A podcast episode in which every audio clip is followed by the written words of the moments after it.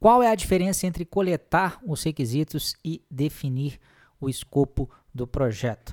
Essa é a pergunta que eu vou responder na nossa série Uma Dica por Dia, né, nesse episódio que é o 31. E essa é uma dúvida recorrente bastante comum, especialmente para quem ainda não teve oportunidade de aplicar processos de gestão uh, de projetos mais disciplinados, né? Mas na prática é bem interessante ver é, e é bem importante a gente distinguir essas duas coisas, né? Uh, sob pena, às vezes, de até ter problemas na hora da entrega do projeto. Coletar os requisitos, gente, é entender o que, que o seu cliente precisa. Tá? Isso é uma coisa. Definir o escopo já é definir o que, que o seu projeto vai entregar. Aí você pode dizer, pô, mas não é uma coisa, meu projeto não vai entregar tudo que o meu cliente precisa? Não necessariamente. Né? O seu cliente pode, por exemplo, não ter dinheiro para pagar por tudo aquilo que ele precisa. Então, o universo de coisas que ele vai precisar vai ser maior do que o que ele vai ser capaz de comprar, por exemplo, e você vai ter que limitar o escopo do, do projeto por meio do processo de definir o escopo eles trabalham muito em conjunto esses dois processos. Né? São dois, dois processos do PMBOK da área de escopo, mas é, é, é, importante a gente entender essas distinções. Quer ver? Eu vou ler as definições de cada um deles aqui e depois eu vou até dar exemplos práticos para ficar mais claro aí para você. Tá? Então, coletar os requisitos é o processo de determinar, documentar e gerenciar as necessidades e requisitos das partes interessadas a fim de atender aos objetivos do projeto. Aí ele segue na definição. O principal benefício desse processo é o fornecimento da base para definição e gerenciamento do escopo do projeto. Então repare que os requisitos não são o escopo do projeto. Os requisitos servem de base para definição e gerenciamento do escopo do projeto. Porque o escopo do projeto pode ser menor do que esse universo de requisitos, tá? Agora vamos ver a, a, a, definição do processo definir o escopo. Definir o escopo é o processo de desenvolvimento de uma descrição detalhada do projeto e do produto. Agora a gente está falando do que, que a gente vai entregar mesmo. O principal benefício desse processo é que ele descreve os limites do projeto, serviços ou resultados ao definir quais dos requisitos coletados serão incluídos e quais serão excluídos do escopo do projeto. Vou dar um exemplo para vocês. Eu, por exemplo, trabalho uh, uh, atualmente, além dos meus serviços uh, de treinamento aí pela internet, em projetos mais diretos ali com a empresa, com, no sentido de melhorar o desempenho das suas equipes.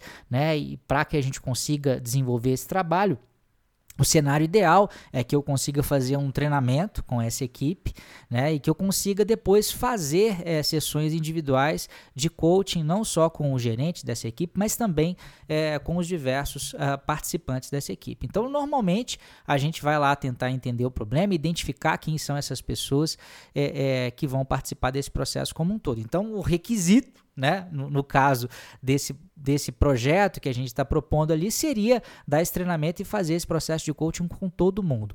Mas, muitas vezes, é, é, na hora que a gente apresenta o orçamento, o cliente pode falar o seguinte: não, pera lá, mas eu não tenho condições de, no momento, fazer com todo mundo. Eu vou fazer, então, vamos tentar é, é reduzir o escopo desse projeto e ajustar, claro, desde que isso ainda uh, fique viável para a gente atingir, atingir os objetivos, mas será que de repente não dá para você fazer então uma sessão de coaching individual com o gerente, uma sessão de coaching grupo uh, uh, com o pessoal da equipe, porque aí vão, vão precisar de menos sessões, eles vão ficar menos tempo fora da, da empresa ou menos tempo fora das atividades da empresa e também o custo do projeto como um todo vai ser é, menor. Então repare que o requisito inicial era um, mas você pode ter eventualmente a definição de um escopo que se ajusta, né? Mas é importante a gente a entender claramente, né, quais são os requisitos como um todo, justamente para que a gente possa priorizar posteriormente, sem que isso traga prejuízo lá na solução final, porque se no final a gente não atender o objetivo, não adianta nada. Quer ver um outro exemplo? Vamos supor que uma empresa especializada em marketing vai dar uma consultoria, né, para uma empresa que está com dificuldade aí de conseguir novos clientes e etc.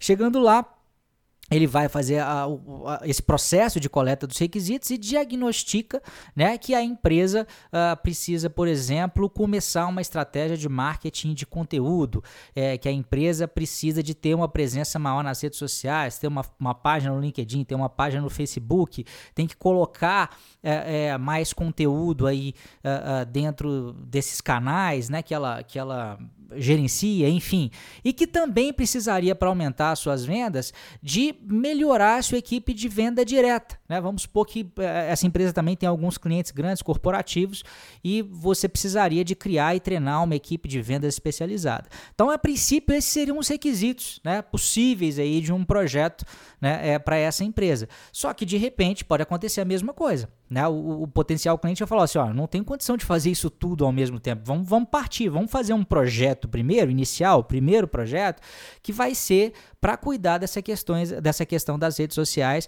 e de marketing de conteúdo. Vamos começar com isso. Num segundo projeto, né, aí a gente está definindo, depois de definidos os requisitos inicialmente, a gente está definindo o escopo de potenciais projetos, do primeiro projeto, ao final desse primeiro projeto, um segundo projeto e assim sucessivamente, tá?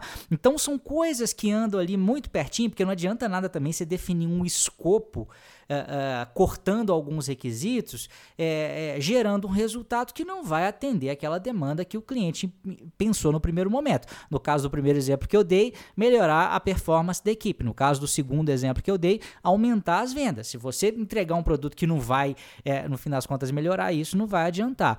Mas repare que às vezes entre a solução espetacular e aquela solução ali que de repente atende, tem uma distância, mas é possível gerenciar, né? Não vamos, não vamos então incluir todos os 20 requisitos, mas vamos incluir 10, vamos incluir 5 para a gente já ter uma melhoria inicial e começar já a fazer o trabalho, tá bom? Então fique atento na diferença desses dois processos, isso serve aí para aplicação do gerenciamento de projetos no seu dia a dia e claro, serve também se você está pensando em fazer a certificação PMP ou CAPM, porque isso certamente é tópico de alguma questão que pode aparecer na sua prova. Tá bom? Um grande abraço e até amanhã na nossa série Uma Dica por Dia. E sempre lembrando que se tiver alguém interessado nesse assunto né, de gestão de projetos, pô, fala para mandar o, o, hashtag uma, dia por dia, uma Dica por Dia para gente para passar a receber as dicas também. Grande abraço, tchau, tchau.